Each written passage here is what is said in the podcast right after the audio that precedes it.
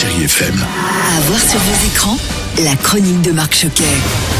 Bonjour à tous et j'espère que vous allez bien. Petit clin d'œil également à celles et ceux qui ont peut-être la chance d'être en vacances. Au sommaire cette semaine, c'est le retour des crevettes, le retour des animaux fantastiques et le retour, on peut lire comme ça, d'Alex Lutz sur grand écran. Et action Et je commence avec dans les salles le retour des crevettes. Je présente les, les crevettes. Les crevettes, parce que dans les crevettes, le meilleur, c'est La, la... la tête.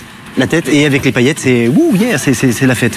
Merci Damien. Il y a trois ans, la comédie Les crevettes pailletées avait attiré plus de 600 000 spectateurs. La suite semblait évidente et c'est chose faite aujourd'hui avec la revanche des crevettes pailletées de Cédric Le Gallo et Maxime Govard, avec entre autres Nicolas Gobe et Alban Lenoir. Alors c'est vrai que si dans le premier volet on y abordait l'homophobie dans le sport, dans cette nouvelle histoire il est toujours question d'homophobie, mais sous toutes ses formes.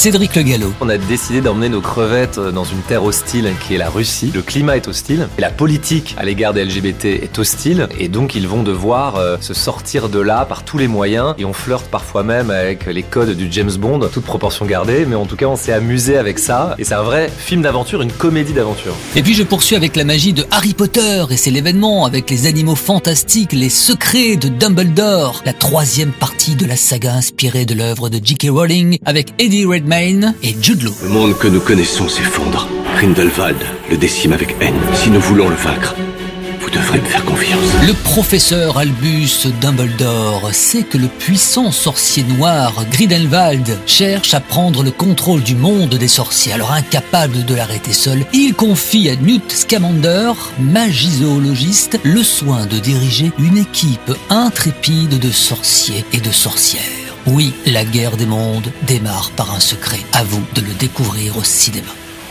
À l'affiche également dans votre cinéma, l'ombre des filles d'Étienne Comard avec Alex Lutz et Agnès Jaoui. Je pense sincèrement que chanter peut vous faire du bien. Chanter, il ne sait faire que ça. Alex Lutz interprète Luc, un chanteur lyrique renommé. Traversant une période difficile, il va accepter d'animer un atelier de chant dans un centre de détention pour femmes. Le milieu carcéral, on s'en doute, est difficile pour ces femmes. Et cet homme va donc tenter de leur apporter un peu de liberté. Je voulais faire un coup de chapeau à la prestation de toutes ces femmes et à Alex Lutz dans un rôle différent de ce que l'on a l'habitude de voir.